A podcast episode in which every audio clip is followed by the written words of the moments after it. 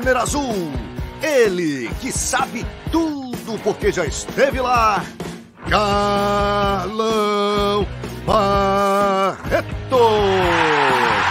E no corner vermelho, ele, a testemunha ocular do Vale Tudo ao MMA, Marcelo Alonso. Com vocês, Papo de Luta.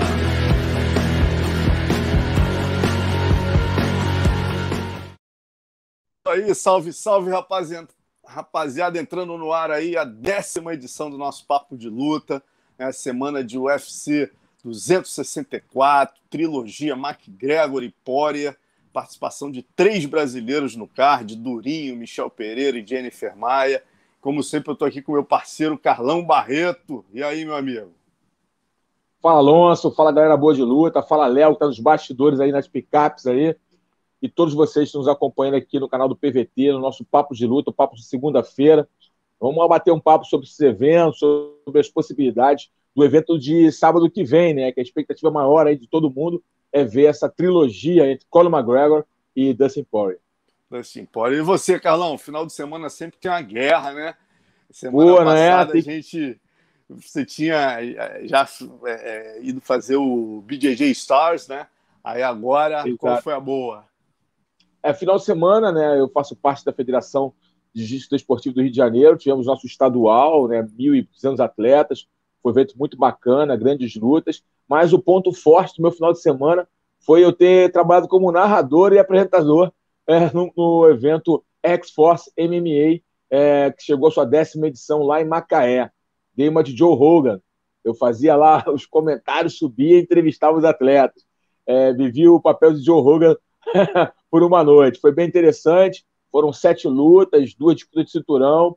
Um evento bem legal. E o ponto forte desse evento, vale ressaltar para a galera aqui do MMA Nacional, é mais uma oportunidade de trabalho. O dono do evento, Luiz Henrique, ele montou uma arena, uma arena X-Force MMA, como fosse uma, uma Apex Arena do UFC, né?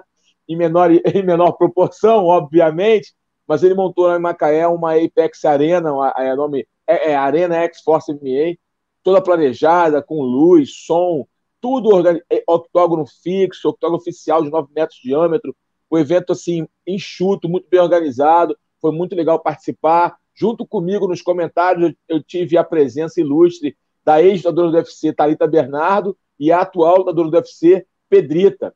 Então foi um evento realmente bem interessante. Quem quiser acompanhar, tá no YouTube, entra no, no, aqui no YouTube, né? Vai lá no canal do X-Force MMA X-Force MMA e assiste o evento. Foi bem interessante.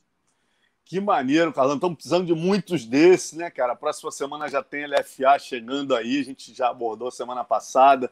Duas edições seguidas. Estamos precisando de muitos. Inclusive, um dos assuntos que a gente vai falar hoje aqui é exatamente sobre isso, né, cara? Que nossos lutadores estão passando perrengue na Rússia, exatamente por não haver tanta concorrência aqui, a é. galera não competir tanto quanto os russos. Quando o pessoal chega lá para ter uma oportunidade, acaba zerando o Sherdog, perdendo luta, tendo mais dificuldade ainda de entrar no mercado americano, que é o que todos querem, né?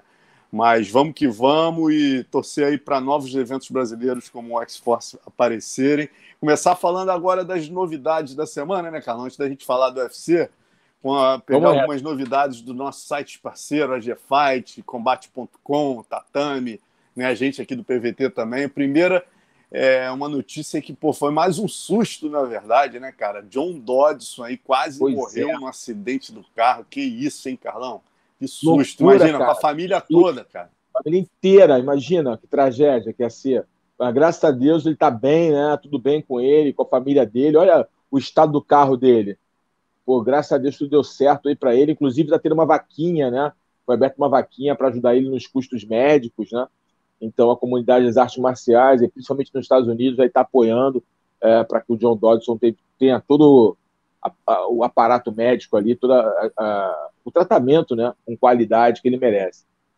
É legal você falar desse negócio de vaquinha, né? Uma outra notícia curiosa essa semana foi da lutadora da Sara Alpa, que ela acabou de fazer estreia no UFC perdendo. Lutadora, ela tem nove vitórias e cinco derrotas. Está escalada agora para enfrentar a Erin Blatchfield no UFC no dia 18 de setembro, ela entrou lá nas mídias sociais falando do perrengue que é, né, cara? Que ela tem que trabalhar, tem que ralar para conseguir treinar. Tá aí a matéria do combate.com, dos nossos parceiros. E aí ela falando que, pô, pedindo, né, cara? Ela fez uma, um crowdfunding pedindo 5 dólares, 10, fiquem à vontade aí, minha meta é conseguir mil dólares. Pois bem, Jake Paul observou a oportunidade de dar-lhe uma sacaneada no UFC. É, foi exatamente. lá, deu 5 mil dólares para ela e falou: pô, Dana White dá salário de fome para seus lutadores.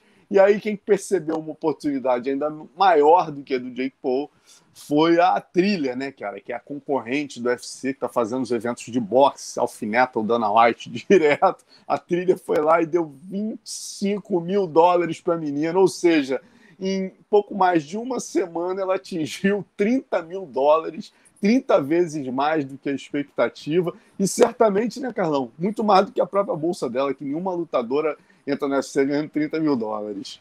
E, além disso, Alonso, um ponto importante: visibilidade. Ela ganhou, ela ganhou muita visibilidade. Ela, quando, quando o Jake Paul foi e deu 5 mil, falou que deu 5 mil, aí vem a empresa Thriller, né, que faz os pay-per-views, né, faz todos os eventos de promoção, evento de boxe, é, é, e não só boxe, faz outras coisas também, é, em, em área de entretenimento. Quando os caras viram a oportunidade, colocaram, ela ganhou visibilidade. Todo mundo vai querer ver a luta da, da, da Sara. Todo mundo vai querer ver. Vai querer ver a performance dela, ela vai ter os holofotes, ela vai ter, pelo menos durante um período, ela vai ficar ali com os holofotes todos em cima dela. Todo mundo vai querer saber quem é essa menina. Muito legal, né, cara? Tem, tem umas coisas loucas da internet hoje em dia que a gente vê pontos negativos, mas, pô, esse ponto. Imagina a tua geração, Carlão, ali no momento do perrengue, você com o nome que tu tinha, amado aqui no Brasil pela comunidade do jiu-jitsu, do MMA, ali no momento difícil. Galera, vamos dar uma força aqui no. Porra, ajuda aí. Porra, Não, eu vou te falar que se tivesse, esse, se tivesse isso, nessa ferramenta na nossa época, por exemplo, em lutas que eu fui sozinho, é, é Poderia ter levado treinadores. Por favor, me ajude a levar meu treinador junto comigo, me ajude a levar meus treinadores. Eu quero levar dois treinadores. Eu quero chegar uma semana a mais no Japão, por exemplo. Eu já lutei no Japão chegando dois dias antes. É, eu quero, é, é entendeu? É, Estou aqui citando dúvida, alguns exemplos que eu vivi. Então, não, realmente, e... é uma ferramenta maravilhosa. E outro, né, Carlão, que a gente não pode esquecer, nosso Carson Grace só conseguiu ter sua homenagem, sua estátua que o Saddam tanto lutou em Copacabana, que o Dan Lambert, quando faltava ali, tinha, sei lá, 40 mil, era 80 mil necessário para fazer a estátua, faltava, sei lá, 20 mil, não sei o valor exato, mas faltava bastante. O Dan Lambert foi lá, é, o dono da ATT, né, milionário, foi lá e bancou, cara, foi lá e possibilitou que a gente fechasse o lance da estátua, né? Então, quer Exatamente. dizer, esse negócio de crowdfunding é muito legal, realmente. Muito legal, pode ajudar muitas pessoas, né? É, as pessoas se sensibilizam com a causa dos outros, com os problemas dos outros e tentam ajudar. Eu acho que esse da lutadora abre uma brecha aí. Também tem, eu li agora há pouco tempo, tem um casal de jiu do jiu-jitsu tentando, pedindo aí uma, ajuda para competir em um evento internacional. Então é isso, cara, é, é, usar, é pedir através da solidariedade, né? Da empatia das pessoas, para que as pessoas possam ajudar. Quem tem condições de ajudar, que, dá um dinheiro, sempre é uma ajuda. A vida de atleta é muito dura, é muito difícil. As pessoas só veem ali o final, né, que é a hora que está lutando. Mas todo o processo anterior, muitas pessoas desconhecem. Né? O sofrimento. Já vi atletas, é, Alonso, eu vi muitos atletas, não um, não dois, vários, é, treinando com pão e um café.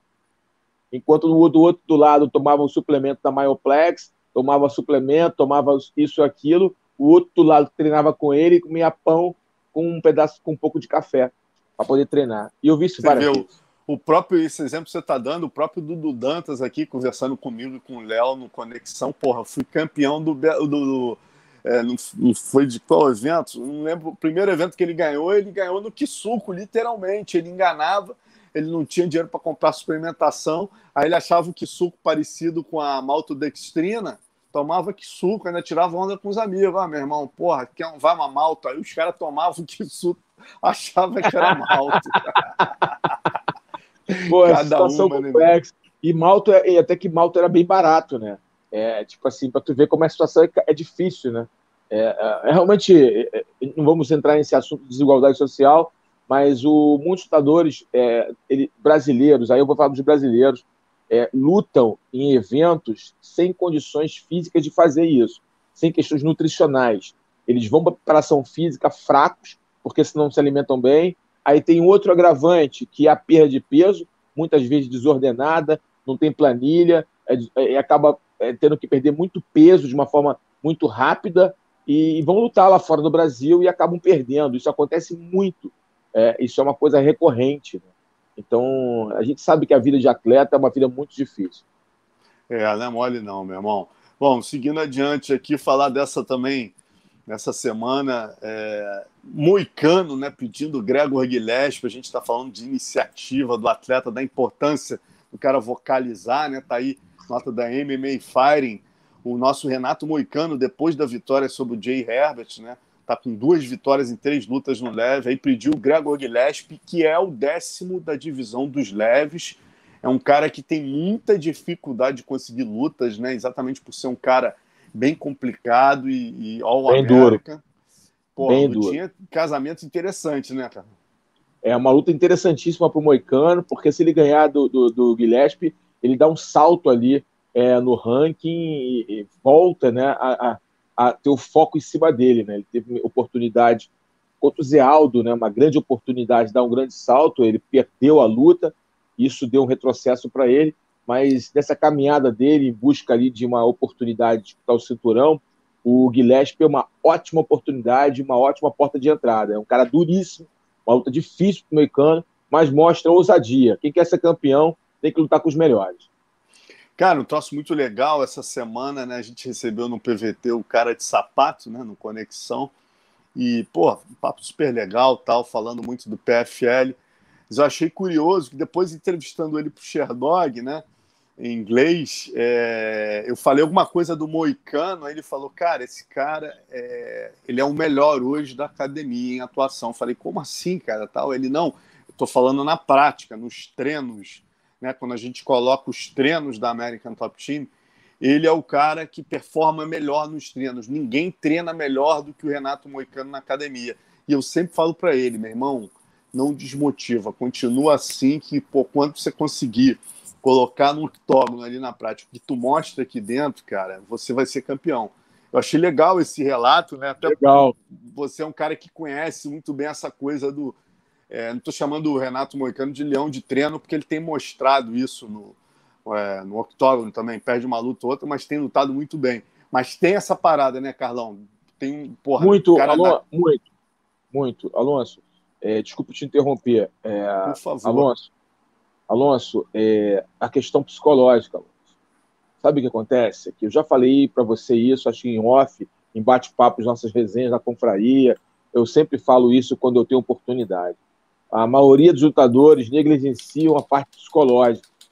Focam, obviamente, na parte técnica, na parte física, na parte estratégica e negligenciam a parte psicológica. A parte psicológica ela é de suma importância para a performance.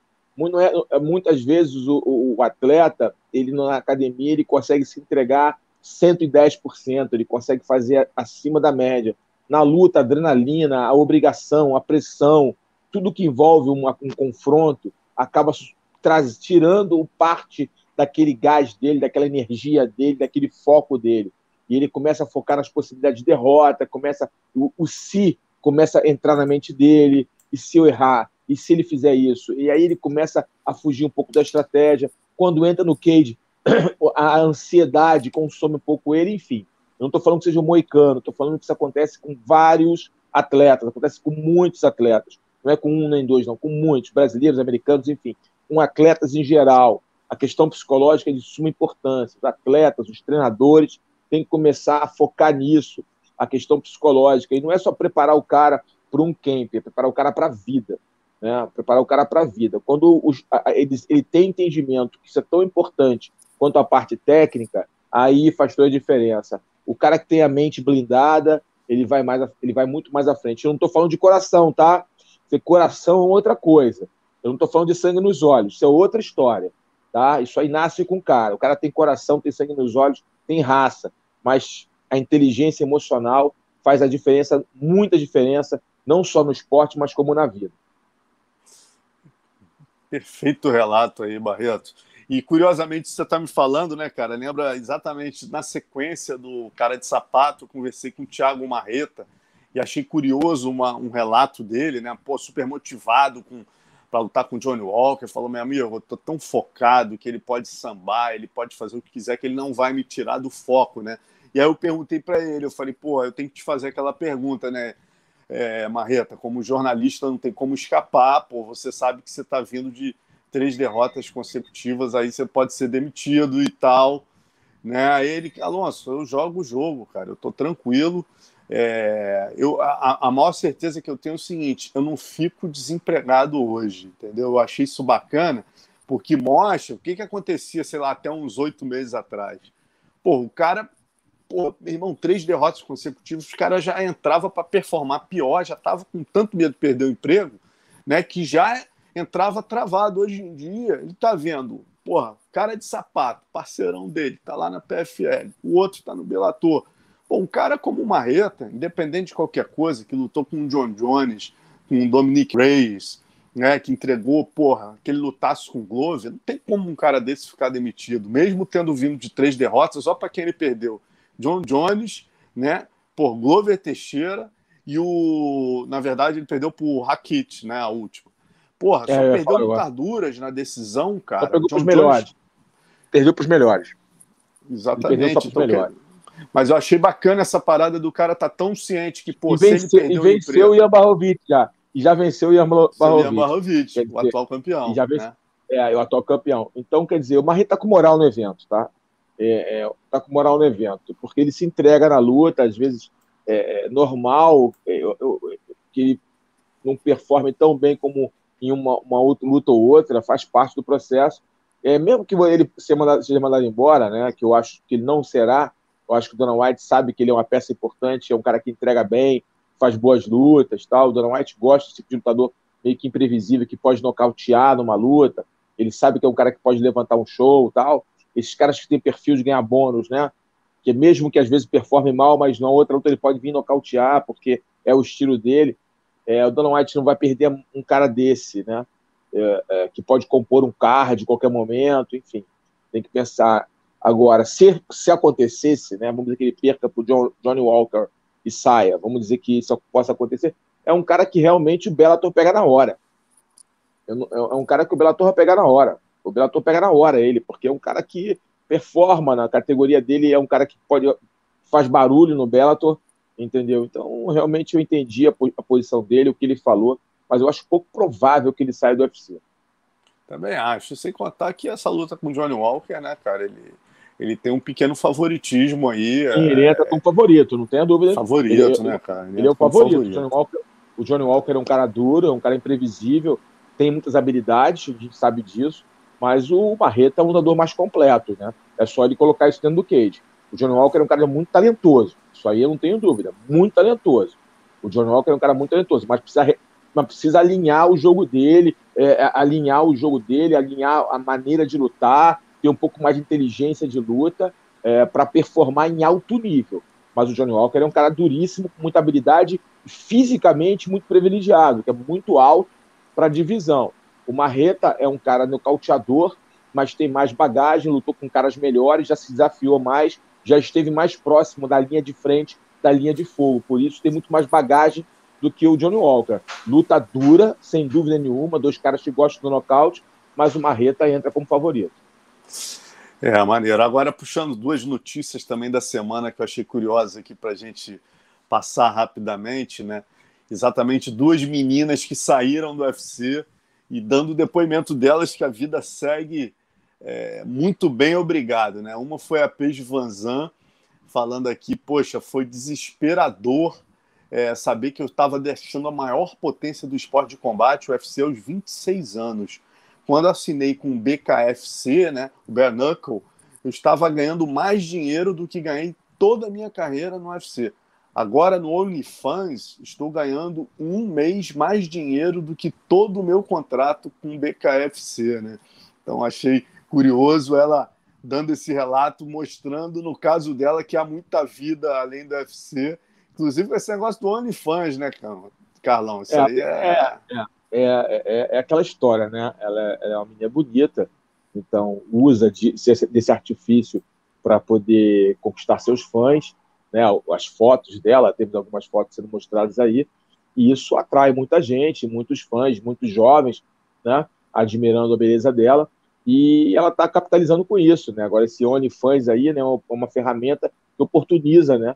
Essas meninas bonitas aí que tem, tem grande seguidor, muitos seguidores, a ganhar o dinheiro com fotos sensuais, enfim. Então, é incrível. Se ela tem dois, ela, eu acho que ela tem quase 3 milhões de seguidores no Instagram.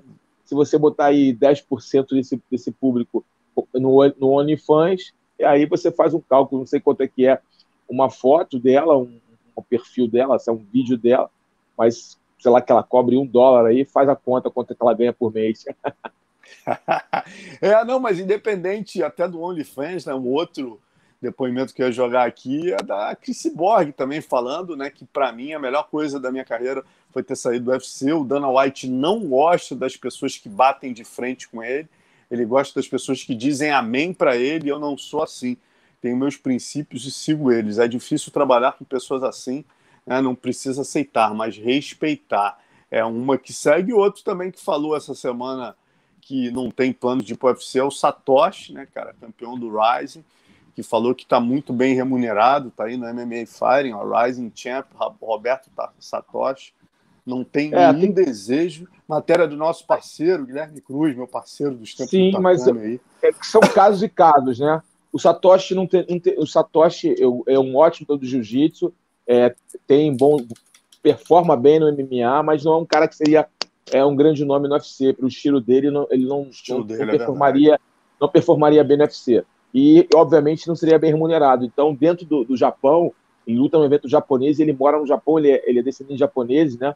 Ele é, ele é Nisei, se eu, me engano, se não me engano, ele mora lá, tem uma academia lá com o irmão, é bem sucedido como professor, então, mais que, que natural que ele seja bem remunerado e não queira para o UFC. Eu não, não vejo por que ele ir para o UFC diante da realidade dele. Ele está certíssimo.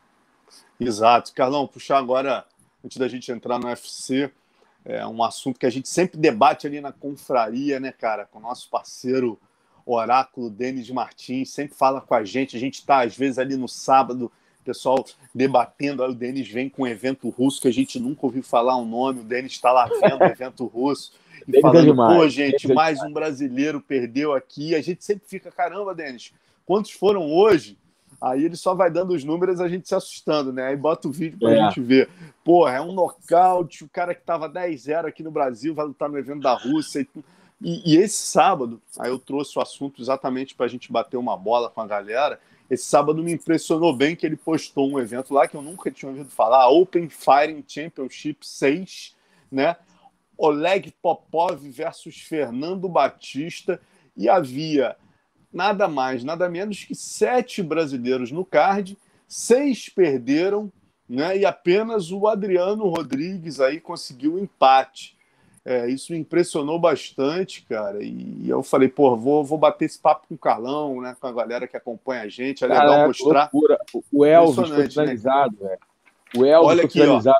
ó. Vou te falar quem, os resultados rapidamente aqui. Oleg Popov venceu o Fernando Batista por, por TKO no round 2. Vladimir Vasilev empatou com o Adriano Rodrigues. É, o Victor Kolenivk venceu o Anderson, o Anderson Silva por nocaute no primeiro round. O Belian Toniv venceu o Alex Coruja também no primeiro round. Artem Belak venceu Elvis Silva por finalização, Ria Naked é, Choke, né? Mata o Elvis é duro, o Elvis é duro Você demais vê, cara. Alexei Laipunov venceu o Lucas Marques, decisão unânime. E o Maxim Kolossov venceu o Ângelo Lomboni por nocaute técnico no segundo round. Que loucura. Que loucura, Alonso. Assustador. É, tá... eu, eu, eu, Alonso, eu tenho que procurar uma. uma, uma eu não consigo nem entender é, o porquê dessas performances tão ruins dos brasileiros na Rússia.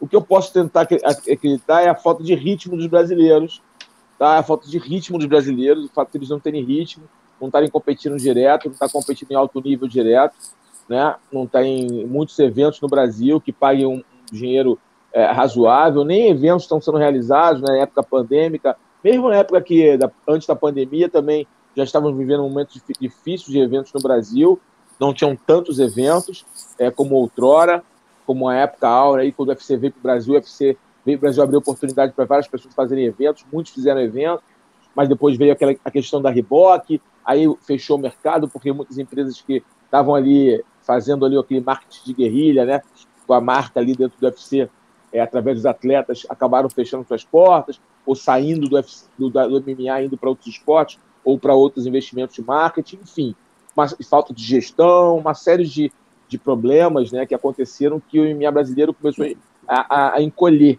né, a encolher. Os eventos diminuíram, começou a encolher. O que acontece? Eu acho que só pode ser isso, Alonso.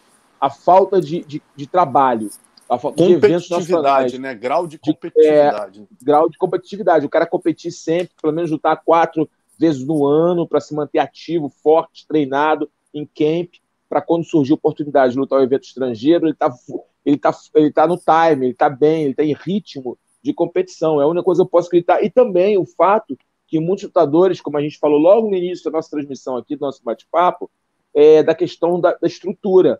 Falta de estrutura, aí alimentação, suplementação. Lutadores têm que trabalhar, trabalhar de motoboy, trabalhar de segurança, trabalhar em escritório, ralando direto, ainda tem que treinar e não podem viver exclusivamente disso. Né? Então, acho que estão vários fatores influenciam aí nessa, nessas, esses resultados tão negativos. Porque eu não posso acreditar, cara, que pelo menos os dois nomes que você falou ali eu conheço, já vi lutar e sei que tem qualidade técnica. É, eu não posso acreditar que os russos são tão superiores a ponto de dar esse passeio. Eu não posso acreditar nisso. Os russos são tão superiores que passam o carro assim quando os brasileiros chegam lá. O que eu posso acreditar é a falta de, de competitividade, como você bem colocou, e também, para alguns, a falta de qualidade, de estrutura, né? Porque é, os caras têm, arrumam luta, mas arrumam patrocínio para os caras poderem suplementar, para os caras poderem treinar em alto nível, ter uma boa preparação física, poder ter descanso. Às vezes eu, te, eu conheço o cara que, por exemplo, quer dizer, um caso aqui clássico, o Luiz Besouro, que foi do UFC, o Luiz Besouro, cara, trabalhava de, de, de motoboy direto o dia inteiro, ia para a RFT, treinava, comia uma quentinha, voltava para trabalhar. Pô, é, como é que um cara desse vai performar em alto nível dentro do UFC? Não vai, cara. Por mais que tenha talento, não vai. Entendeu? É difícil, cara, porque o funil é muito estreito, né, Alonso? E os russos competem direto, cara. Esses eventos russos tem a toda hora, todo final de semana tem um evento russo o importante, eles competem entre eles. Né? E aí você vê russo com 15-0, 15-4, 15, 20 tanto, ou seja, caras com um currículo muito grande. Ainda tem um amador, que eles competem muito no amador. Tem muitos eventos da MMAF nessa região, né, no leste europeu, de uma forma geral. Eles competem muito no amador, então quer dizer, e já chegam muito preparados, né, um passo na frente da maioria dos, dos oponentes, principalmente dos brasileiros. Eu só posso acreditar né, nessas minhas teorias aqui colocadas para vocês. Eu não, eu não acredito em disparidade técnica, eu não consigo acreditar nisso. Sem dúvida, ó. Só para eu tava conversando hoje com o Denis, cara. Eu falei, Denis, pô, além dos que a gente conhece, né? Aí ele me listou alguns eventos aqui. O ACA, que a gente conhece, o Golias, que cresceu agora, o M1, que é o, talvez o mais antigo, Fight Night Global, Open FC, Russia Cage Fighting, Eagle Fighting, RCC Boxing. Né? Quer dizer, Olha isso. e só eventos, cara, todos aqui são aqueles eventos que tem os campeões estão 25, 1, é, 32. É, é, é impressionante a competitividade que esses caras estão é. lá.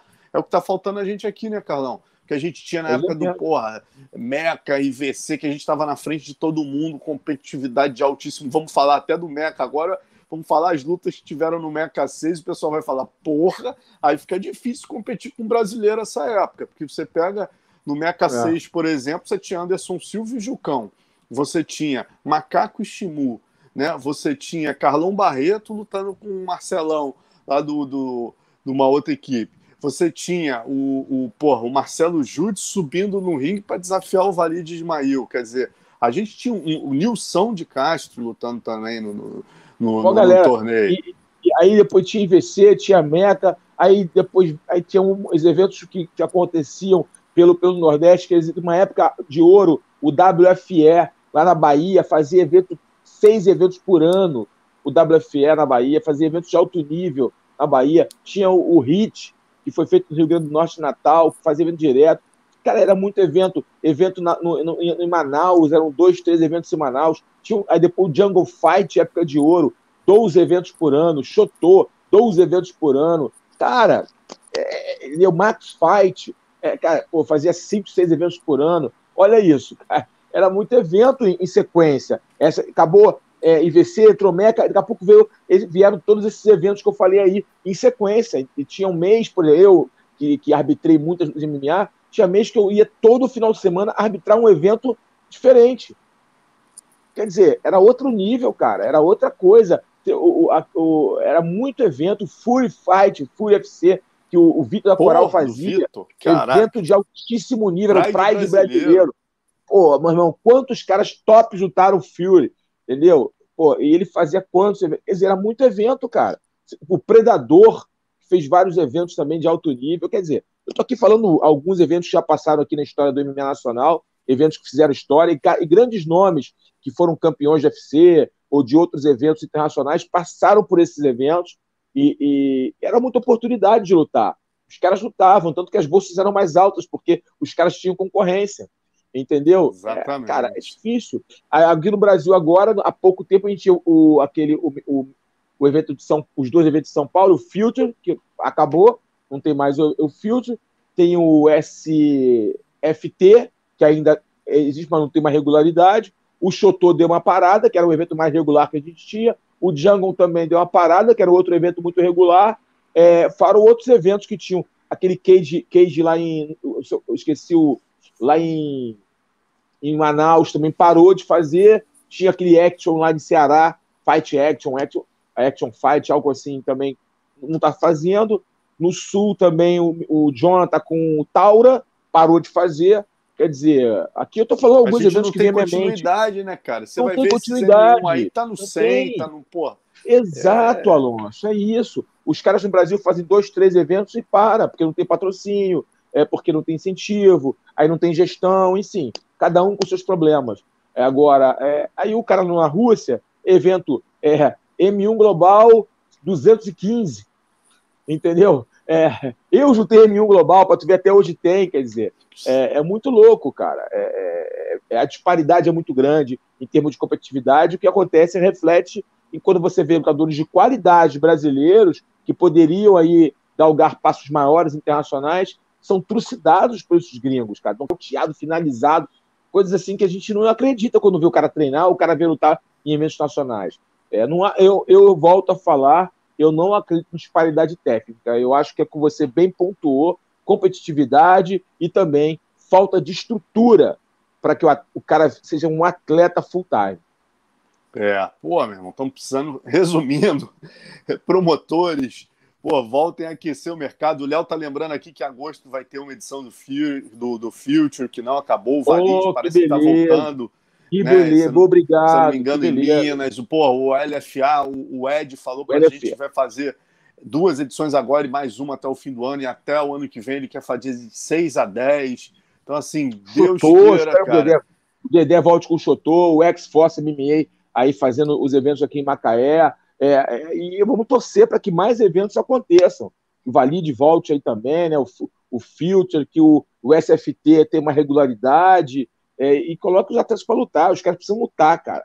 Que o Nordeste também volte a ter bons eventos. É importante que o Nordeste Exatamente, também cara. tem cara Nordeste, muito norte, duro no Nordeste. Né, a gente não, norte Nordeste, a gente não pode ficar sem os caras do Norte Nordeste. Eles sempre estiveram aí contribuindo de forma decisiva para o MMA Nacional com grandes nomes. A gente não pode ficar. Pô, então, a galera aí de, de do Norte e Nordeste, empresários, pô, apoia a causa e comece a fazer eventos. Agora, a, a economia está voltando a andar, então esperamos que em 2022 as coisas melhorem.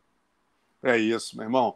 Vamos seguindo adiante aqui, cara. Eu queria jogar uma para você. A gente jogou, Opa, o Léo jogou uma imagem no, no, Instagram do PVT essa semana que pô, gerou um debate bem legal. Falei, pô, vou levar esse debate aqui para o meu parceiro Carlão Barreto. Aí estão só os homens, mas eu vou, eu vou te perguntar até de maneira mais ampla, né? Quais são os 11 campeões, na sua opinião, que vão ser mais longevos no UFC? Né? Aí a gente tem Nossa. a foto dos homens, né, cara?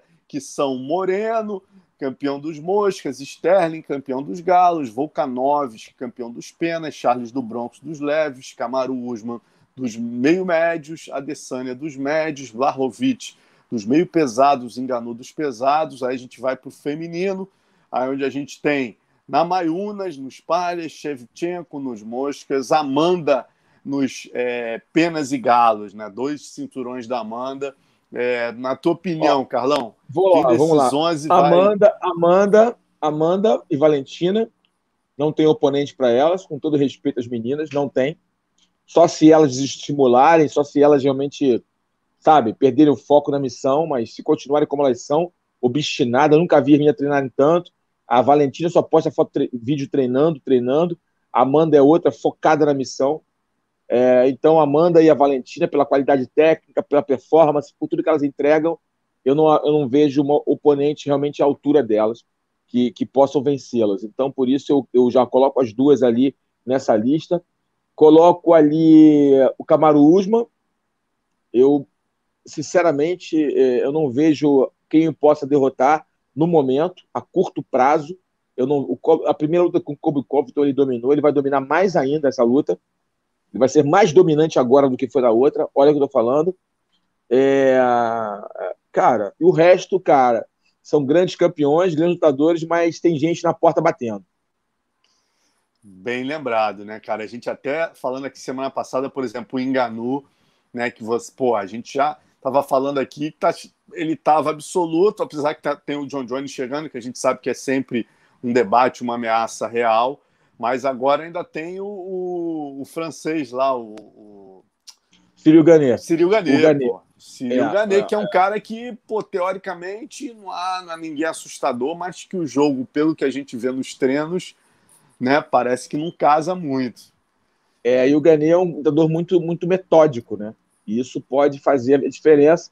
Sabe derrubar, ele sabe derrubar, ele sabe, ele sabe derrubar, ele sabe usar essa, esse artifício, essa ferramenta na luta, então é um cara que pode surpreender o, Enganu. O Enganu é uma, é, é uma besta, é uma besta, um, um fenômeno da natureza, um monstro, é um, um nocauteador, mas tem suas falhas, suas brechas, como qualquer lutador. Porém, esse Círio Ganê, cara, que já conhece o estilo do Enganu, ou já treinaram no passado, é um cara que sabe cadenciar muito bem a luta, sabe cortar ângulo, sabe jogar com a estratégia, sabe? É um lutador com uma muita inteligência de luta. Então, é um, realmente, ele é um oponente é, que, que bate na porta ali do Enganu. Né? Ele tem aí um compromisso com o Derek Lewis, a gente não pode menosprezar ninguém, a gente, ele entra como favorito, isso aí é, é, é não tem como fugir disso, ele é o favorito para essa luta, com muito mais ferramentas, muito, qualidade, muito mais qualidade técnica do que o brawler é, é, Derek Lewis, é, e ele bate na porta do Enganu, sim. É agora, em todas as categorias tem alguém batendo na porta. Sempre tem alguém ali que, se o cara escorregar, o cara perde aquele cinturão. Entendeu? Exatamente. O Aljamain é Sterling, para mim, nem é o campeão, tá? O Aljamain Sterling nem é o campeão. É por, por, né? por, por burrice do, do Petrian. Né? Vou botar burrice mesmo. Desculpa aqui o termo ofensivo, mas foi burrice que ele fez, Concordo. porque um campeão não sabe, um campeão não sabe regra, isso é inadmissível. É, então eu vou usar esse termo ofensivo mesmo, me desculpem vocês aí. Agora, então, para mim, ele não é o campeão moral, o campeão continua sendo o Russin, é o Petrian, é, e os outros todos, você é, é, colocou ali, são lutadores de qualidade, são grandes campeões, com mérito, mas tem caras batendo na porta. É, se errar, perde. Exatamente, tem não cara, é? Tem, todos, todos têm caras batendo na porta, todos, todos. Não é como todos. outrora, né, Carlão? Tempo, tempos atrás, né, quando a gente falava, por exemplo, da era Fedor, você olhava e falava assim, pô, não tem, não dá, não dá. Quanto tempo vai durar, né? Até chegar o é. Verdun é. ali separar durante aqueles 10 anos do Fedor, a gente Sim, mas até para pegar o Fedor, é, Exatamente, o Fedor está numa fase é. defendente. Exato, é. E, e, isso mesmo na era UFC, o Anderson, a gente esperar. Quer dizer, hoje em dia o esporte está numa nova realidade de que a gente vinha falando ali da Rússia, de alta competitividade, né, cara? Os caras estão vindo cada vez mais completos. Às vezes tem um cara que não perdeu uma luta, mas o jogo dele não casa com o campeão. É, é, tem realmente as análises combinatórias aqui, meu amigo. Tem Tudo muitas peças acontecer. no tabuleiro. Muitas Exatamente. peças no tabuleiro. Muitas peças, entendeu? Então, é, é, você falar que ah, o Charles do Bronx, ah, não, ele vai ser favorito absoluto. Não, o Charles é o favorito nos confrontos que vieram à frente dele, pela performance dele, pela evolução dele. Mas o Dustin Poirier é um, é um perigo eminente para ele. Né? É, uma, é um perigo eminente. Queixo duro, mãos duras, sabe chão, é experiente, tem bagagem, enfim. Falei um aqui, entendeu? É, é, é, todos eles, todos eles ali, a gente pode falar um por um, é, sempre tem alguém na porta ali, entre os top 5, que podem tomar o cinturão. Todos eles. É verdade. Vamos seguir agora a falar do UFC 264, né? O Léo ajuda a gente aí jogando a charge do Davi Carvalho para a gente começar falando da luta principal, trilogia Conor McGregor, Dustin Poirier. nosso, nosso Davi jogou os três personagens. Olha, irmão, né? muito bom, muito bom, Davi. Parabéns mais uma vez, salve de pau pro Davi. É tirou onda. Tirou Pô, onda, tirou primeiro onda. Primeiro Poirier peso pena, né? Que carequinha ali, que tomou. Pô, o, McGregor entrou na mente dele e conseguiu nocautear é, é, de certa maneira até fácil. Né? Aí a gente vê o segundo Poirier já peso leve, já mais forte, já o McGregor não conseguindo entrar tanto na mente. É o McGregor é aquele último, aquele terceiro lá, né? Que é o McGregor mais sério, sem trash talk, né? Mais compenetrado, olhando no olho do Poirier. Gente boa, gente boa, gente né? Boa. Gente boa querendo dar dinheiro para a instituição do POA, levantando a pimenta do. do, do... Exatamente. É, gente boa, low profile, tudo tranquilo, né? Esse aí não deu muito certo, não, hein? Não deu, não. Não deu, não. Deu naquele nocaute, né, cara? É, e aí é. a gente tem o terceiro, agora a gente vai ver o que vai acontecer. O debate a gente começa até dessa maneira, né, Carlão? Quem será é, eu acho que o Poirier, o Poirier é sempre o Poirier, né, cara? O personagem dele já é mais ou menos um pai de família, já é um cara estabelecido ali, tá vindo de vitória, não vai mudar a postura porque não faz sentido. Mas a pergunta é: qual será o Conor McGregor dessa vez, Carlão? Será que ele vai ah, trazer o Notórios de volta? eu acho que o Notórios vai voltar. Eu acho que o Notórios vai voltar. É o Notórios que vende, as pessoas querem ver o Notórios. As pessoas querem ver aquela arrogância, aquela coisa dele, né? o, o, aquele nariz em pé dele, aquele andar dele. As pessoas querem ver isso. É isso que fez o que é isso que o colocou nesse patamar, né? De essa de aí é a primeira luta. Essa que o Léo tá essa jogando é a primeira luta, é, peso é, pena. É o Conor com esse rabo de cavalo aí de Shazam e o, e o Poirier bem magricelinho, né? Aí essa realmente é, é a primeira luta. Aí depois, né?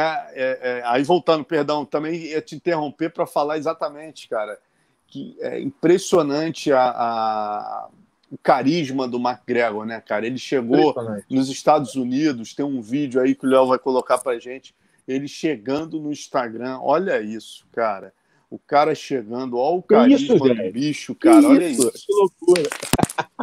que isso, velho. Os caras amam o cara, meu irmão. Não adianta, cara.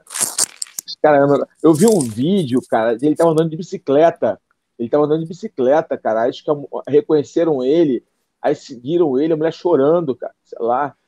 Impressionante, né, cara? Isso aí é um troço que dá gosto de ver, né, Carlão? Porque o cara conquistou isso no mérito dele, com carisma mérito, dele. Mérito, entregou, mérito. né, meu irmão? Ele foi lá, fez o trash talk, fez, mas entregou. Uma coisa é o Chelsea, que é um cara inteligente, é, tinha o trash talk, mas não chegava nem perto da genialidade que esse cara mostrou. Não, né? esse cara aí, cara, eu vou te falar, é, ele é, ele é um fora de série, assim, sabe? Ele tem a genialidade, assim, na hora de vender a luta, de se comportar. É, é, cara, é muito dele, né? Obviamente que a gente lembra, assim, quem gosta de luta, lembra muito do Muhammad Ali, né? Muhammad Ali tinha muito, era muito inteligente, muito, ele tinha uma fluência verbal muito grande, provocava os adversários, fazia esse trash talk, era, ele, ele chega a ser maldoso com alguns oponentes, né? Ele entrava na mente uma, de tal forma os adversários que os adversários queriam brigar com ele o que o favorecia. Né? Então, ó, você vê que o McGregor bebeu muito aquela fonte ali é, do, do Muhammad Ali. Porém, ele tem assinatura própria. Né? Ele tem assinatura própria. O que o cara faz, cara, realmente é muito dele. Ele é um, um, um cara diferenciado. Gostem ou não gostem, né? ame ou odeie, o McGregor é um cara diferenciado. E você falou uma coisa importante, Alonso, que não basta ser, ser um cara marqueteiro, não basta ser um cara firuleiro, não basta. Tem que entregar. E ele entregou muito. Ele, ele fez grandes combates, nocauteou muita gente. mas o Notorious, não o McGregor Big Daddy. O McGregor Big Daddy, que entra com filho, esse aí ficou muito bonzinho. Vamos ver agora qual o personagem, mas eu acho que o Notorious vai voltar. Já provocou, falando, falando que se o Poirier, é, é, vamos ver se o Poirier vai, vai, lutar com ele em pé, ou vai, vai se afrouxar e querer agarrar, tentando entrar na mente do Poirier. O Poirier falou que é MMA, onde tiver que ser que vai ser, ele que se prepare. Ou seja, é, Uma coisa é... muito legal, Carlão, que ele falou, que eu achei curioso, se não me engano, o Brett Okamoto postou isso, é, que existia né, muito debate sobre o fato dele ter recebido uma proposta para lutar boxe na época da segunda luta. Então ele estaria treinando muito boxe. E ele deixou isso meio que no ar com essa declaração, que ele diz o seguinte: ele diz que, poxa, dessa vez vai ser diferente porque ele focou 100% no MMA. Né? Então, a outra pergunta que eu te faço: os chutes, os low kicks foram absolutamente essenciais. A gente lembra que o Conor estava ganhando o primeiro round, né? E os low kicks começaram a fazer a diferença ali, os, na verdade, os panturrilhas, né? Os chutes na panturrilha começaram a fazer a diferença. Você falou que nunca sentiu uma dor igual, que não conhecia direito aquele golpe nem a defesa dele. Você acha que esse tempo curto, Carlão, é suficiente para ele aprender essa técnica de defesa do chute que definiu a primeira luta? Sim, porque ele tem um background no, no karatê, no taekwondo. Ele, ele, ele, ele é um cara que trabalha né, outras modalidades, né? Ele não é, ele é um cara que trabalha, é, é, ele conhece o kickboxing, conhece o muay thai, né? Faz parte do plano de treinamento dele as modalidades de luta em pé. Ele não é um cara que vem do boxe, por exemplo, e para agora aprender a fazer o check, fazer as defesas tal. Não é o caso. O boxer teria uma dificuldade é, para aprender as técnicas de defesa, né? Até pela postura corporal, é difícil ele, ele, ele adequar a forma de boxear é, para o MMA, né? Para receber, evitar esses chutes na perna. No caso do McGregor, não. É, é diferente. Ele tem aí todo um, um background em lutas de, de chute, né? Karatê, taekwondo, ele treinou um pouco de, de, de, capoeira também, né?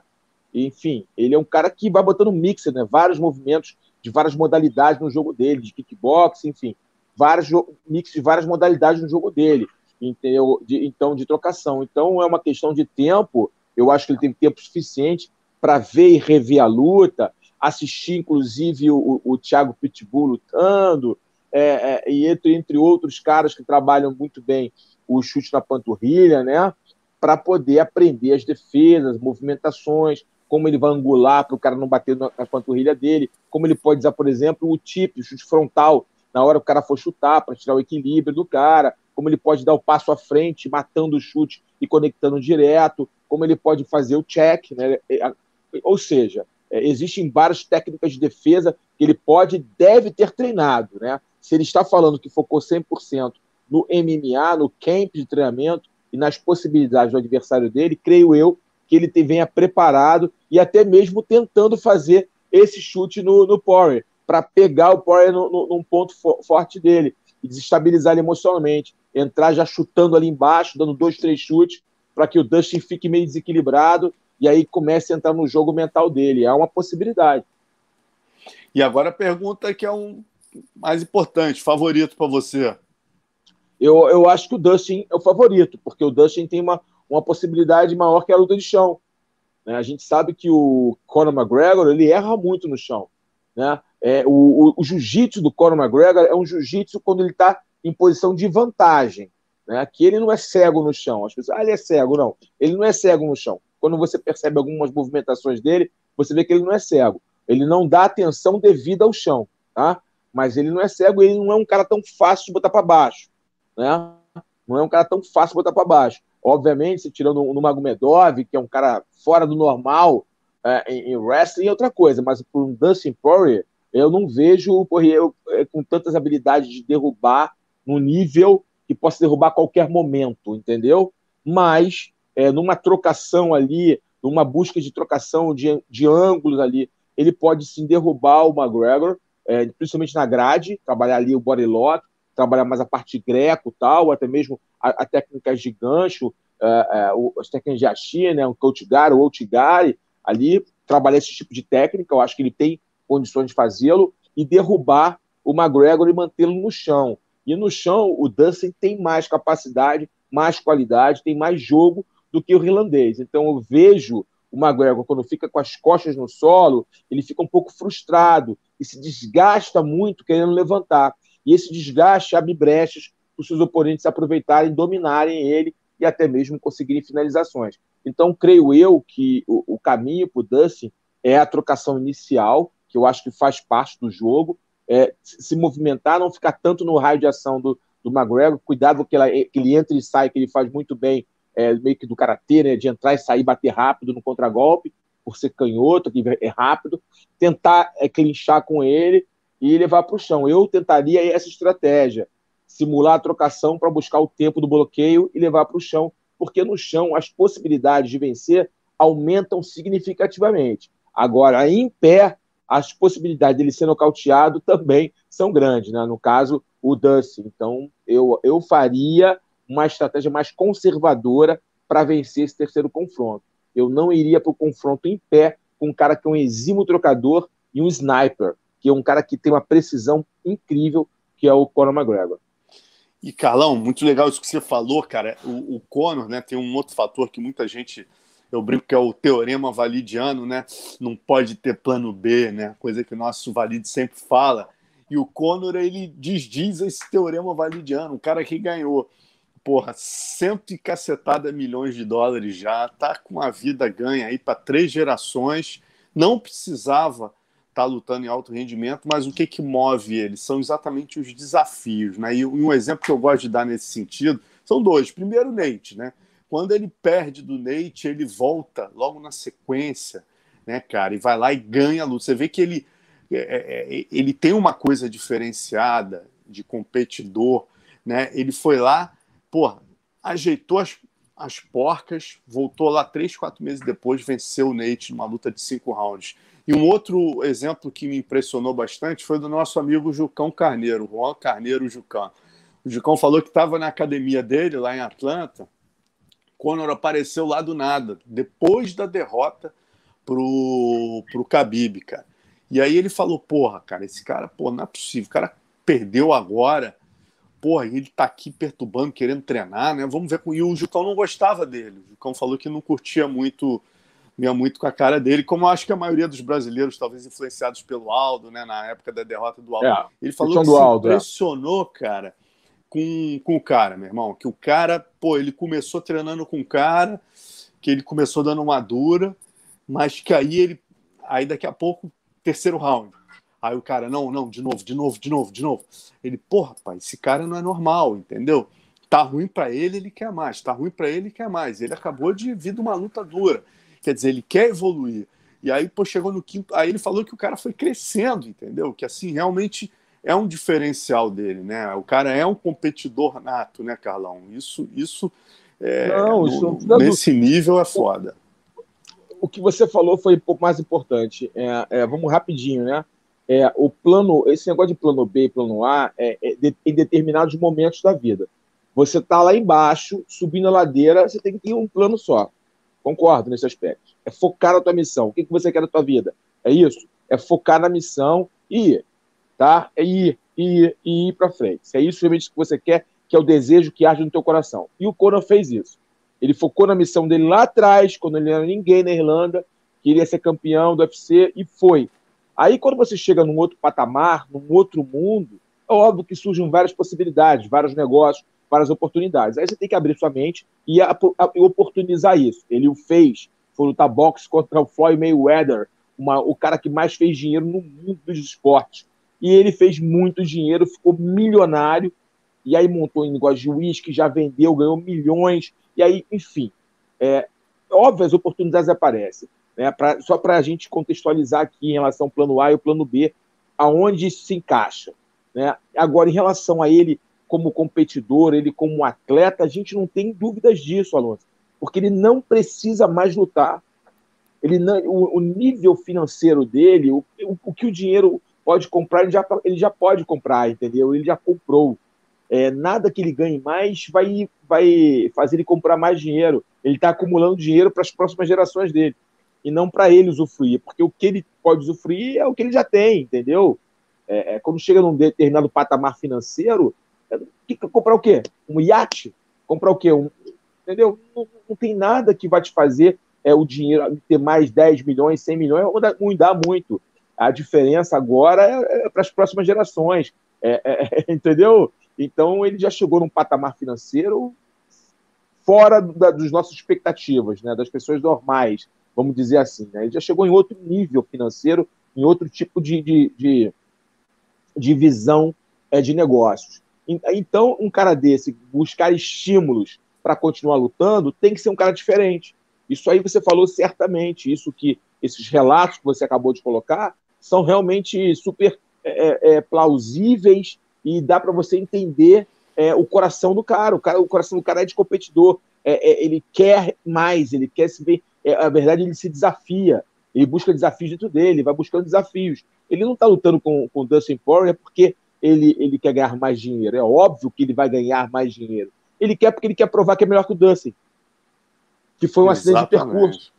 Ele quer provar que eu sou melhor que esse moleque. Vou ganhar desse cara, vou nocautear ele, vou falar para ele: ó, eu sou melhor. Aquele segunda luta foi um acidente de percurso. O Notorious voltou e vai xingar, vai brigar, vai zoar, aquela coisa, vai desafiar o Nurmagomedov, vai falar que o Nurmagomedov está fugindo dele, porque ele vai querer esses desafios, ele vai querer desafiar. Isso é incrível no cara, isso é incrível, isso é uma coisa admirável, inclusive, Alonso. Admirável. Sem dúvida, porque sem dúvida. Quando Porra, o cara fica rico, o cara fica gordo, né? Ah, não quero mais não. nada. Eu cheio do dinheiro. Isso, é, isso é assustador, meu irmão. Isso, é, isso é muito legal. Serve de exemplo para muita gente, Alonso. Para a vida. Né? Você não certeza. pode nunca se se, se é, ficar satisfeito, não é ser um cara insaciável, não é isso. É você se desafiar, buscar sempre estar vivo, né? Buscando novos desafios, Sem crescimento, dúvida. evolução, e é isso que ele quer performar é, dentro do, do, do, do, esporte que ele escolheu para ele, da profissão que ele escolheu para ele. E é muito legal ver isso. Eu acho muito legal. Muito. Eu ia te fazer uma pergunta, mas eu acho que a resposta já foi dada pelos nossos últimos 15 minutos de bate-papo, né, cara? Mas só para a gente lembrar Estava conversando hoje com o Diego Lima, quem vai estar tá lá na primeira fila, interessadíssimo né, no resultado dessa luta, é o nosso Charles do Bronx, campeão da divisão. Aí eu ia te perguntar, a sua, sua resposta eu acho que é, é óbvia, mas tem que te perguntar quem que, o, quem que o Charlinho e o Diego vão estar tá torcendo ali nessa luta. Você tem dúvida, meu irmão? Os caras são irlandeses desde pequeno vai estar os dois com a bandeira da Irlanda, meu irmão. se, falar, se falarem ao contrário, estou mentindo. Por dois motivos, né, Carlão? Por dois motivos. Não só o financeiro, a, tecnicamente também é a melhor luta para o Charles, né? O casamento de estilos favorece o Charles, porque é o chão, que é uma brecha que o Conor já mostrou outrora. Ele tem uma brecha, o Charles. Aí é que eu te falo. Você ficar bom no chão, normalmente com, com, com progressões, com técnica, é muito difícil, tem que treinar sempre, constantemente, em alto nível. E o Charles tem um ótimo nível de chão. Se o Charles, por exemplo, fala assim, vou parar de lutar MMA, vou me dedicar ao jiu-jitsu, ele ficar focado só em jiu-jitsu, ele vai performar em alto nível. Ele tem qualidade técnica, ele tem ritmo, ele tem qualidade, ele tem ataque e defesa, entendeu? É, então, e nem, nem todo mundo que é bom de jiu-jitsu performa no MMA e vice-versa, né? Então, mas tipo, é, é, o que eu estou falando é, é isso é, no casamento de estilos, o Conor é uma luta melhor para ele. Não estou falando que o Charles ah, vai ganhar do, do Conor. Ele, a, as possibilidades do Charles vencê-lo são maiores do que o Dustin. O Dustin é uma luta muito igual, cara. O Dustin é duro pra caramba, é uma luta muito igual. É uma luta muito dura, chumbo trocado. Entendeu? De repente o Charles tem um pouco mais de vantagem na luta agarrada, o Dustin tem mais vantagem na luta em pé, é, condicionamento físico ambos têm, entendeu? O Dustin tem que ter um queixo duro, é um cara difícil, enfim, raçudo. Quer dizer, é uma luta muito dura, uma luta muito equilibrada, muito pau a pau. Com o Conor vai ser uma luta dura, porque o primeiro round do Conor é um round dificílimo, se ele se acertar é lona, ele é um cara com, com, com um sniper, como eu bem coloquei, ele tem uma, uma, precisão incrível, então se você errar com ele, ele te nocauteia, mas se o Charles segurar aquele ímpeto inicial dele, souber controlar a distância, com, souber fazer um antijogo ali inteligente na luta em pé, e ele já sabe fazer, está numa equipe forte que sabe treinar, que tem estratégia, que tem qualidade, que é chutebox aí é, com o Diego Lima, com o Macaco. Então, com certeza, ele vai passar por um primeiro round, aí a luta começa a melhorar, ele começa a achar uma distância, aí pode grudar, pode se embolar com o Conor, e se ele se embolar com o Conor no chão, com o Conor e com tantos outros, ele se embolar, ele pega, porque ele é um finalizador. Ele, não, ele é um cara que progride para pegar, ele é um finalizador, entendeu? Então, e, e, além disso, né, obviamente, da questão do casamento de lutas, das questões técnicas, como você bem disse, é uma luta para ele ficar milionário. Maravilha. E a gente tem também nosso Gilbert Durinho, né, cara? Pegando Gilbert um cara aí que é, é, o pior casamento.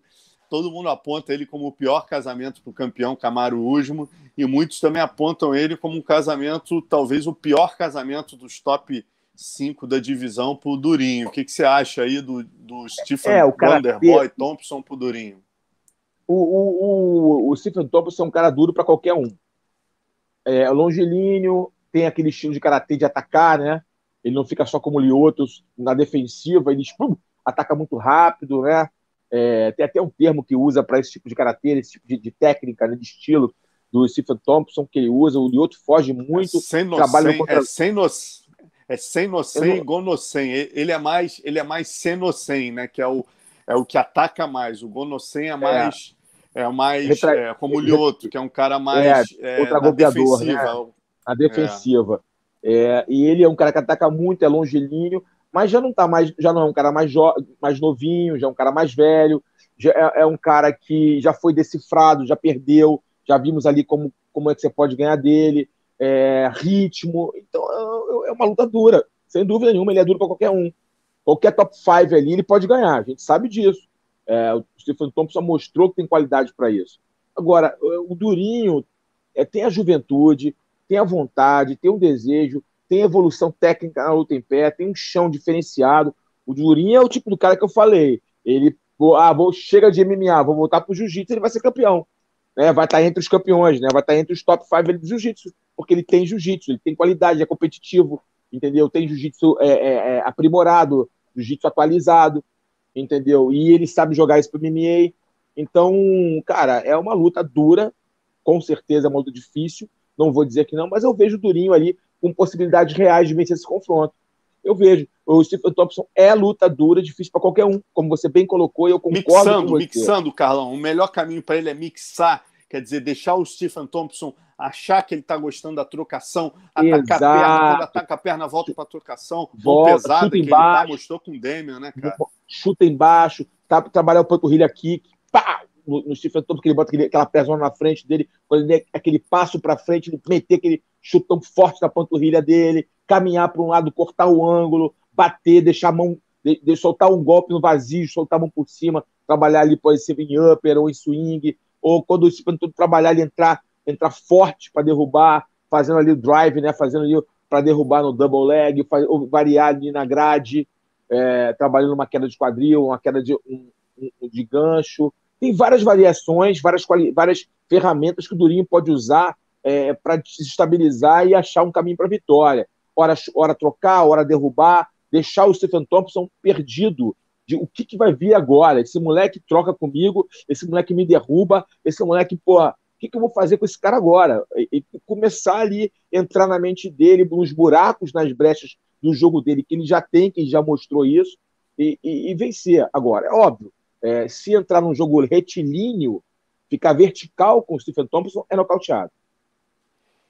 É, lembrando, né, cara, o Durinho aí, contra o Tyron Woodley, tem, porra, a evolução que ele tem mostrado é impressionante na parte de pé.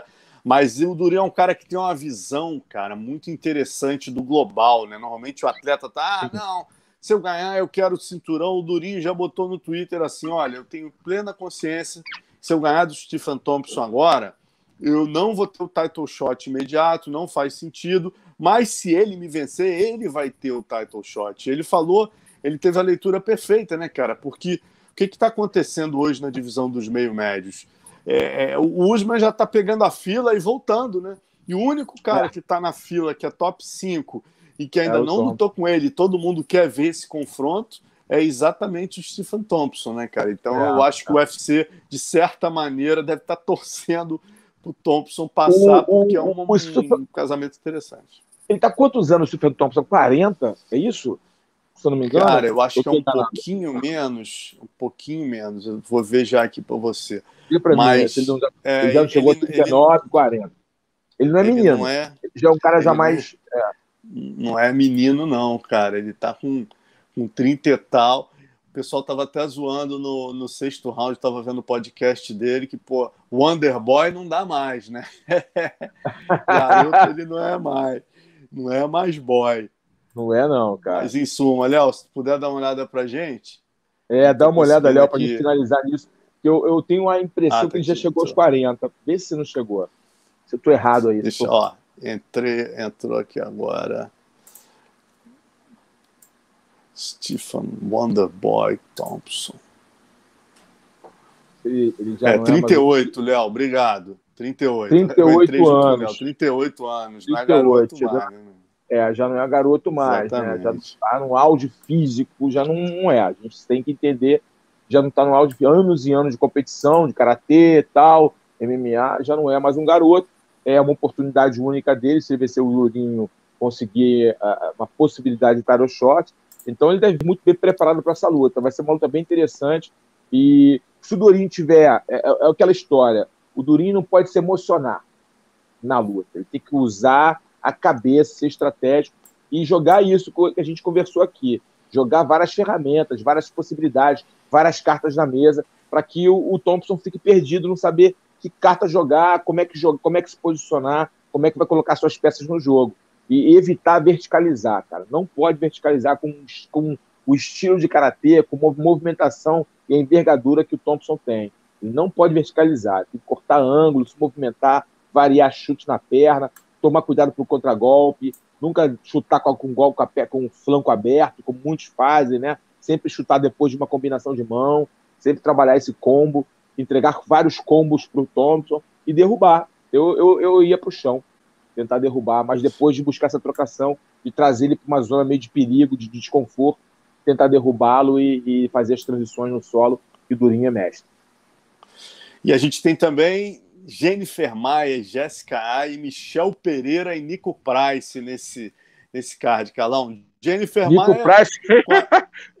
Desculpa, Ria. É, Desculpa, Ria. Alô, mas Nico Price e Michel Pereira de maluco, né? A, a pancadaria vai rolar, né, meu irmão? A gente sabe que Será que é nocaute essa luta? Se alguém vai rolar, vai, cara. E ele, ó, a gente entrevistou ele, eu e Léo aqui, cara. Ele já prometeu que além do coice de mula, é, do Brota Bebê, do Pichonation, do Mão de Bomba e do Rebolation Selvagem, ele tá trazendo agora o Mastigada das Jumentas Vegas Baby Brota Bebê. Tá cheio de golpe novo aí pro Nico Price, né, irmão? Vai ser uma briga boa, vai ser uma luta bem interessante, cara. Eu tenho louco para ver. O Kiko Price é um casca grossa, cara. É um casca grossa. Vai ser um lutão, cara. Vai ser um lutão. Dois caras que vão pra briga. Vai ser uma dura. E tomara, pô, se ele passar pelo Nico, eu acho que finalmente vão botar ele aí no top 15, né, Carlão? Ah, tá, eu acho. Eu acho tá vindo uma sequência o... boa, tá merecendo. Ele e aquele que a gente falou semana passada já estão merecendo ali um lugarzinho aí nesse top 15, aquele, aquele lá do. Pô, no Azerbaijão, não. É, porra, aquele grandão que lutou semana passada, que ganhou do, do Trator. Aquele bichão ah, monstro, o... esqueci, Raja, é, Raja, o Ah. É. é. Rabzarok, Rabzarok tem o um nome. Obrigado, Léo. Hakmonov. Hakmonov. Obrigado, Léo. Hakmonov, Hakmonov, 1,90m, né? Um cara gigante. É, é. O, o Michel, principalmente, né? Pelo, tá com mais lutas aí no, no UFC. Tá é que o Hakmonov tem vencido com, é, a forma que ele tem vencido é uma forma muito impactante, né? Muito mas são só duas mas... lutas, né? O Michel já são só tá duas lutas. Já, enfilha... já tá um tempão. Já enfileirou é. uns quatro aí. É, já tá um tempão na, na, na casa. É, é, se ele vencer o, o, Price, que é um cara duro, é um cara, como eu falei ali, vai ser uma luta dura, não, não é uma luta para fraquejar. O Price é um cara que não se entrega, que vai para o combate. É, então vai ser uma luta bem interessante, vai ser um confronto bom de se ver, vai ser bem divertido. Maravilha. Jennifer Mai e Jessica Ai, né, cara? A nossa Jennifer vem. As duas, importante lembrar que as duas lutaram com a Valentina. A Jessica Ai foi nocauteada no segundo round e a Jennifer Maia, né, cara, atleta da shootbox aí, porra, crescendo no evento, impressionante, conseguiu fazer cinco rounds com a Valentina, né, entregou uma luta mais dura para a Valentina, inclusive, que a Jéssica Batistaca, né? Sim, sem dúvida. É, eu, eu, vou ter um, um pouco de. É, eu tenho minha posição. Não, não quero desmerecer ninguém, muito pelo contrário. Conheço a Jennifer Maia há muitos anos, já vi ela, eu, eu a vi crescer no MMA, né, assim, as lutas dela. É, mas a Valentina encarou luta, as duas de forma diferente. Isso conta também. Sem né? Só para a gente ponderar. A Valentina encarou as duas de forma diferente. É, agora, é uma luta que a Jennifer entra como favorita. A Jessica é dura, é osso duro de roer, ela não se entrega, tanto que ela perde por decisão, é, tirando a Valentina, que é, né? a gente sabe que é um patamar acima das demais. É, a, a Jessica ela entrega lutas duras, ela se entrega, né? É aquela menina tem uma limitação técnica, mas ela é muito coração, muita vontade, mas eu vejo a Jennifer Maia com mais qualidade nessa luta. Eu acho que a Jennifer Maia irá vencer esse confronto. Maravilha. Bom, semana que vem a gente vai debater aqui em detalhes para vocês, essas, principalmente essas quatro lutas, né? Que mais interessam a gente, os três brasileiros, mais Dustin Poirier e Conor McGregor. Mas antes de terminar, como sempre, a gente traz para vocês aí uma lembrança das antigas, né? E eu trouxe dessa vez, separei aqui nos, no baú, porra, uma das lutas do Carlão mais polêmicas, não pelo Carlão, que estava fazendo o trabalho dele ali, mas pelo árbitro da competição, ah! que não teve uma atitude. Olha o árbitro aí, rapaz, no ápice da era BTT contra chutebox. Rudimar me coloca quem para arbitrar a luta do Carlão com, Marcelão. É Marcelo Barreto, né, Carlão? Marcelo, é, acho que é.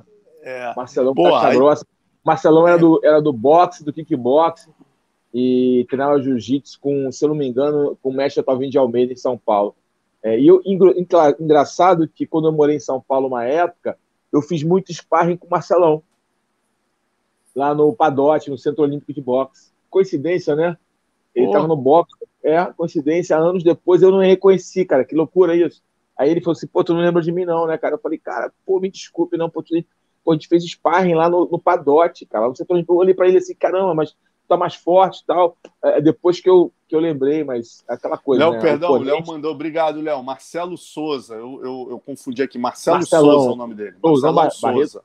Marcelão Barreto é Souza. É, mas, é, ele era do kickbox, do Muay Thai e do, do boxe, e aí fazia jiu-jitsu com o mestre Tavinho de Almeida, se eu não me engano, tá? Se não estou enganado, mas eu acho que era. É, e eu conheci ele em São Paulo, como falei, a gente se cruzava no Padote, no Centro Olímpico, lá com o mestre Messias, no boxe. E uma época que eu morei em São Paulo, eu treinei lá no Padote, um certo tempo. E, e, eu treinei com ele algumas vezes. E a gente, anos depois, veio a lutar, né? E aí foi a luta aí do Meca, pelo cinturão peso pesado do Meca. Eu não ia lutar com ele, não, tá? A luta era com a Suério. Tá bom? A luta ah. era com o Assuério, o Assuério se machucou, lembra que o, desafio, o Assuério me desafiou? Lembro, eu desafiei, O Assuério me desafiou, né? Aí criou aquela polêmica toda, eu era árbitro de uma luta, ele entrou para me desafiar, eu aceitei o desafio e tal, só que ele se machucou e aí colocaram o Marcelão para lutar no lugar do Assuério e eu consegui vencer por nocaute técnico, eu machuquei o olho dele ali no ground and pound, aí o rosto dele, né, machucado, bom garoto, gente boa, eu machuquei o rosto dele e venci a luta. Mas o que mais chamou a atenção foi o Vanderlei é, que... me dando os tapas na, nas costas, né? Que, inclusive, cara, faz parte do livro do Vanderlei, esse fato. Que doideira, né? Exatamente. né? Ele, ele, colocou um capítulo do livro é, dele contando, relatando o, o, ocorrido, porque eu acho que as pessoas deviam cobrar tanto ele isso. Pô, mas que tu fez aquela luta que ele botou no livro dele, quem comprar o livro do Vanderlei, tá muito legal, li o livro dele, é, ele fala sobre isso. Ele, um capítulo ele dedica sobre esse, essa situação, é, o porquê que ele me deu aquele estapor na, nas costas, por que aquilo. Na verdade, foi anterior à rivalidade de box é, Brasil Top Team, a questão. Aí depois ele me ressaltou, porque realmente ele, ele tinha o motivo dele para ter esse, esse, esse, ressentimento. Foi numa, no primeiro UFC Brasil que o Vitor Belfort lutou com ele, o Vitor nocauteou ele. Lembra aquilo? É, todo mundo lembra, lógico. Então, eu era, eu, fui, eu era lutador ainda e era equipe do Vitor. Mas como eu já tinha uma, uma, uma certa. A, a, é, uma boa comunicação, o pessoal do Sport TV me, me chamou para ser comentarista. E eu fui comentarista do evento. E eu não era um comentarista é, profissional, né, como hoje. Eu era um lutador comentando uma luta, completamente diferente. Então eu torci para o Vitor na luta. E aí o Vanderlei ficou magoado e também teve um. Aí ficou magoado tal, enfim. Mas, e aí ele descontou ali naquela luta, mas depois a gente se Como é que era a mesma situação, Carlão?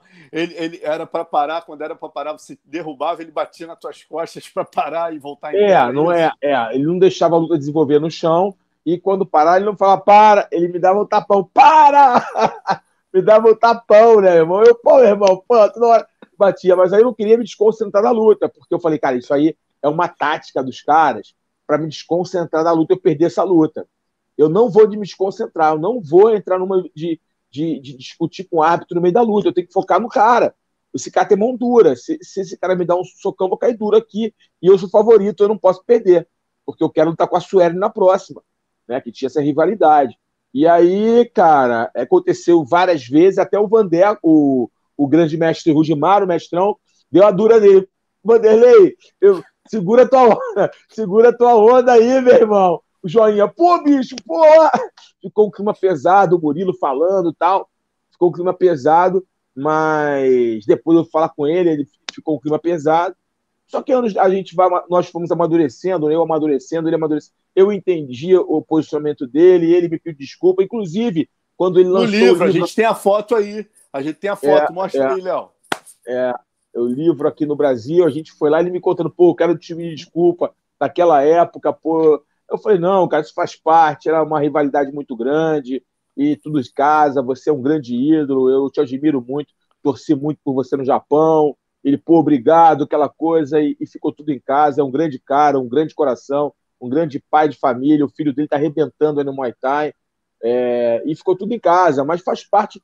Cara, isso tudo são histórias do, do, do, do, do Vale Tudo brasileiro, né? São histórias do esporte. Essas rivalidades, essas desavenças foi, foi aconteceu na época a gente foi aquele clima pesado, mas hoje em dia maduros, pais de família, entendendo que tudo isso fez parte do processo de crescimento do MMA que a gente tem hoje. Tá aí, ó, um abraço que eu dei fraterno. Me deu o livro autografado, li o livro dele, parabenizo ele pelo, pelo trabalho dele e pela história de vida do Vanderlei, um grande craque, né? Um grande lutador de, de vale tudo de MMA, um cara que representou o Brasil em alto estilo e aquela época de ouro, chute box, Brasil Top Team, cara, os, a, a, aquela, aquelas duas equipes ali, né, foram equipes extremamente marcantes para a história do MMA mundial. Sem dúvida, Carlão, muito maneiro. Por isso que eu queria trazer essa história, porque o desfecho dela é tão bacana. Eu estava ali do teu lado, eu estava na fila com você, né, cara? E ele ficou tão feliz em te ver ali, a tua delicadeza de pô, sair da sua casa, ir lá, né, no lançamento do cara, ele achou aquilo uma atitude tão, tão bacana, né, cara? Ele ficou tão comovido em você ir lá que eu fiz questão de fazer essa foto aí, mostrar e trazer essa história para a gente lembrar que pô, são dois grandes ícones do nosso esporte. E como o Vanderlei sempre fala, né? Eu perguntei para ele sobre isso também, além de ler o livro, eu fiz uma live com ele e a mesma coisa que ele falou para o Arona, ele fala para você, né? A gente é homem para errar, a gente tem que ser homem para dizer que errou e pedir perdão. Né? E foi o que ele fez tanto com você quanto com a Arona. Então foi um desfecho muito maneiro esse dia. Ele ficou muito feliz em te ver lá. E assim foi a legal. gente fecha o nosso papo de luta número 10 em grande estilo, né, meu irmão? Grande estilo. E Mais um programa para alguma alguma revanche, alguma alguma revanche, alguma é. live essa semana aí, Carlão? Não, eu vou fazer o guarda alta, né? Que vai estar passando no domingo às 5 da tarde, o guarda alta no meu canal no YouTube, Carlão Barreto TV Oficial, um programa de debate, falando novamente sobre jiu-jitsu. E, e vou estar fazendo, como todo o UFC, logo que acaba o UFC, muito rápido, eu faço um bate-papo rápido para falar com os fãs. Então, os fãs quiserem falar comigo logo depois do UFC, acabou o UFC, eu entro no meu Instagram e falo rapidamente, bato um papo, pergunto o que a galera achou do evento e fecho aí a, a, a noite, né, a madrugada de MMA em grande estilo. Então, fiquem ligados aí no meu Instagram, Carlão Barreto Oficial, logo após o UFC, a gente bate um papo rápido. Se você quiser bater um papo comigo logo após o, o, o evento, quiser dar uma, uma, uma comentarista comigo, vem comigo nessa, fala comigo, logo após o UFC, é Conor McGregor versus Dustin Poirier, número 3. E domingo tem guarda alta é no Carlão Barreto TV Oficial. É isso, segunda-feira, papo de luta muito recheado. Eu acho que vai durar uns, umas duas horas na segunda-feira, hein? Pô, cara, hoje a gente achou que ia durar 40 minutos aqui, foi o mais longo, uma hora e vinte, mas o papo foi tão maneiro que, pô, nem pareceu tão longo. E só também é avisando a galera, ó, amanhã a gente tem aqui Thiago Pitbull, cara, vai ser muito legal, Boa. porque além de falar da luta no Bare Knuckle, né, que ele acabou de... Inclusive o Carlão é, apontou ele como casca grossa da semana passada, ele também vai falar do Dustin Poirier, que ele é um dos treinadores do Dustin Poirier, né, aí na sequência ainda não está confirmado, mas acredito que a gente consiga confirmar para quarta. Um César Mutante, falando do, das semifinais do PFL. Né? E no põe na, na quinta-feira a gente vai fazer um resenha com a figuraço, o Carlão conhece, Marcelo Tigre. Resenha PVT, vai contar muitas histórias. Imperdível, imperdível. Figura, né? Esse cara é a figura, história do Vale Tudo do Nordeste do Brasil casca grossa de primeira qualidade, é imperdível. Eu vou estar assistindo esse com certeza. É isso, rapaziada. Então estamos juntos aí. Segunda que vem, Papo de Luta número 11. Um abraço, galera. Obrigado, Léo, mais uma vez.